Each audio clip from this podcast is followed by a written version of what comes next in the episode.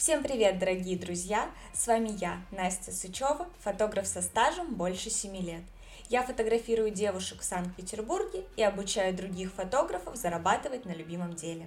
И это подкаст «Скажи сыр», где каждый выпуск – это инструкция для тех, кто хочет начать или продолжает заниматься фотографией, но что-то не получается.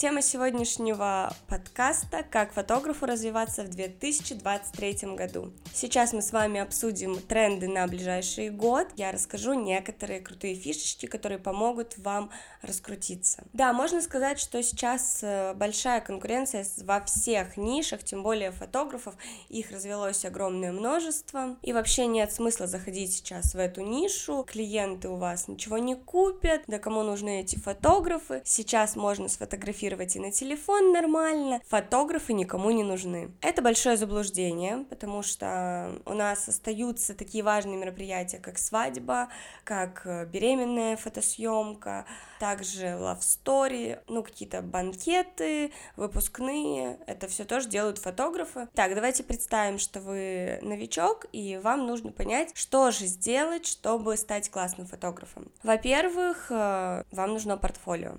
Оно должно быть сильное, классное и, самое главное, продающее. Если вы хотите делать клиентские съемки, значит, у вас в портфолио такие съемки и должны быть. Хотите снимать беременность, значит, в вашем портфолио одни беременные съемки. Хотите снимать love story, значит только love story и так далее. Дальше. Хотите снимать с естественным светом, значит в вашем портфолио только фотографии с естественным светом. Дальше. Все это портфолио, э, наши красивые фотографии мы должны куда-то загрузить. Здесь мы выкладываем все это в соцсети. На одной советую не останавливаться. Берем контакт, Дзен, YouTube, э, Нельзяграм. У каждой сети есть свои особенности. Допустим, в Дзене лучше продвигаются посты, но на первом этапе достаточно будет дублировать контент. То есть написали один пост и во все соцсети его загрузили. Обработали фотографии, во все соцсети загрузили. Обязательно оформляем наши соцсети, то есть э, должно быть четко прописано, кто вы, что вы, что делаете, что даете. Я за то, чтобы указывали цену, указывали четко услуги, какие предоставляете. Так человеку будет легче сориентироваться, понять, подходите вы для него, не подходите. И поверьте, если он хочет у вас фотосессию, он напишет. Я не за то, чтобы скрывать стоимость, а вот, мол, человек напишет мне там в директ сообщение, я ему скажу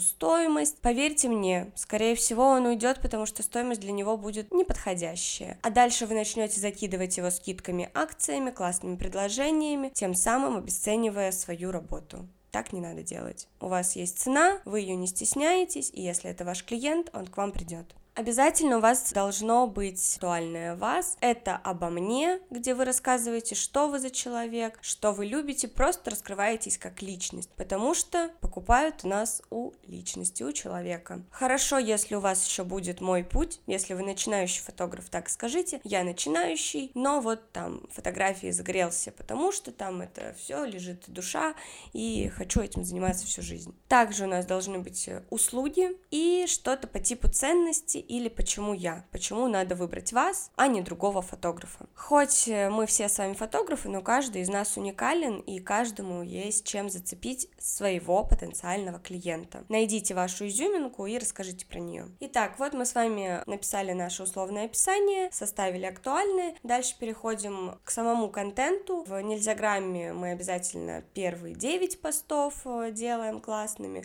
потому что их видят люди. Дальше они могут даже не пролистать, не посмотреть посмотреть, что у вас там внизу. Поэтому самые классные работы у нас наверху. Тем более, а, что ВКонтакте, что в запрещенной сети можно закрепить пост. ВКонтакте это один, в Нельзяграме целых три. Дальше площадки у нас не стоят на месте, помимо постов, то есть красивых фотографий, мы с вами обязательно выкладываем видеоконтент. Это могут быть как полноценные видеоролики, так и небольшие видеоролики, которые у нас по-разному называются, reels, шорты, клипы, все это мы выкладываем с вами. Что мы можем туда выложить. Бэкстейжи со съемок, какие-то просто красивые проходки видео. Мы можем с вами сделать нарезку из фотографий под музыку. Это самое элементарное, что обязан сделать фотограф. Также какие-то шутейные видео под смешную музыку. Достаточно лишь сесть, уделить полчаса, полистать э, ленту с рилсами, полайкать то, что вам нравится на тему фотографии, и вам сразу начнут алгоритмы предлагать видео других фотографов, и вы просто копируете эти видео, адаптируя под себя. Вот мы с вами оформили нашу страничку, и дальше мы ведем истории. Истории у нас есть в ВКонтакте и в Нельзяграме. Опять же, повторюсь, первое время мы с вами можем дублировать контент, не адаптируя его под э, ту или иную соцсеть. В сторис мы обязательно с вами показываем свою жизнь. На тему сторис я уже говорила в прошлом подкасте, если вы еще не слушали, перейдите, послушайте. Поэтому на теме сторис я останавливаться сейчас не буду. Обязательно мы с вами используем хэштеги. Вконтакте это до 10 хэштегов, в Нельзяграме это до 30 хэштегов, но на самом деле мы можем их с вами прятать и таким образом поставить, я самое максимальное, что ставила 600 хэштегов под пост. Как это сделать? мы заходим в комментарии, ставим какой-нибудь смайлик, отвечаем на этот смайлик комментарием из 30 хэштегов. Больше 30 хэштегов нам все равно не даст соцсеть поставить. Поставили, отправили и дальше смайлик удаляем. Таким образом хэштеги остаются под постом, но другие люди их не видят, но они работают. И обязательно ставим геометку, ваш город или популярное заведение. Что мы делаем дальше? мы начинаем развивать свой профиль. Делаем какие-то коллаборации с визажистами, стилистами, брендами, студиями. Обязательно всех отмечаем, и тогда взаимно вас будут тоже отмечать. Берем рекламу. Можно закупать ее, можно делать бартерную, то есть ты мне, я тебе. И можно просить своих подписчиков, чтобы они вас прорекламировали тоже у себя в профиле. Возможно, что у нас на разных площадках будет разная аудитория, поэтому будет классно, если вы периодически будете ее туда-сюда перегонять. Допустим, в Дзене дали ссылочку на контакт, ВКонтакте дали ссылочку на YouTube, потому что со временем у вас получится делать разный контент для разных соцсетей. Допустим, на YouTube вы будете делать видео, в Дзене посты. В Нельзяграме у вас постоянно сторис, вы там рассказываете про свою жизнь. Итак, Теперь хочется поговорить про тренды ведения соцсетей. Первый — это искренность. Показывайте себя настоящего, какой вы, вашу жизнь. Приоткрывайте завесу тайны и прям показывайте, как выглядит ваш дом, там рабочее место, рабочий процесс показывайте обязательно для фотографов, это важно. Не забывайте делиться своими целями, задачами, мыслями, мечтами. Это все люди любят.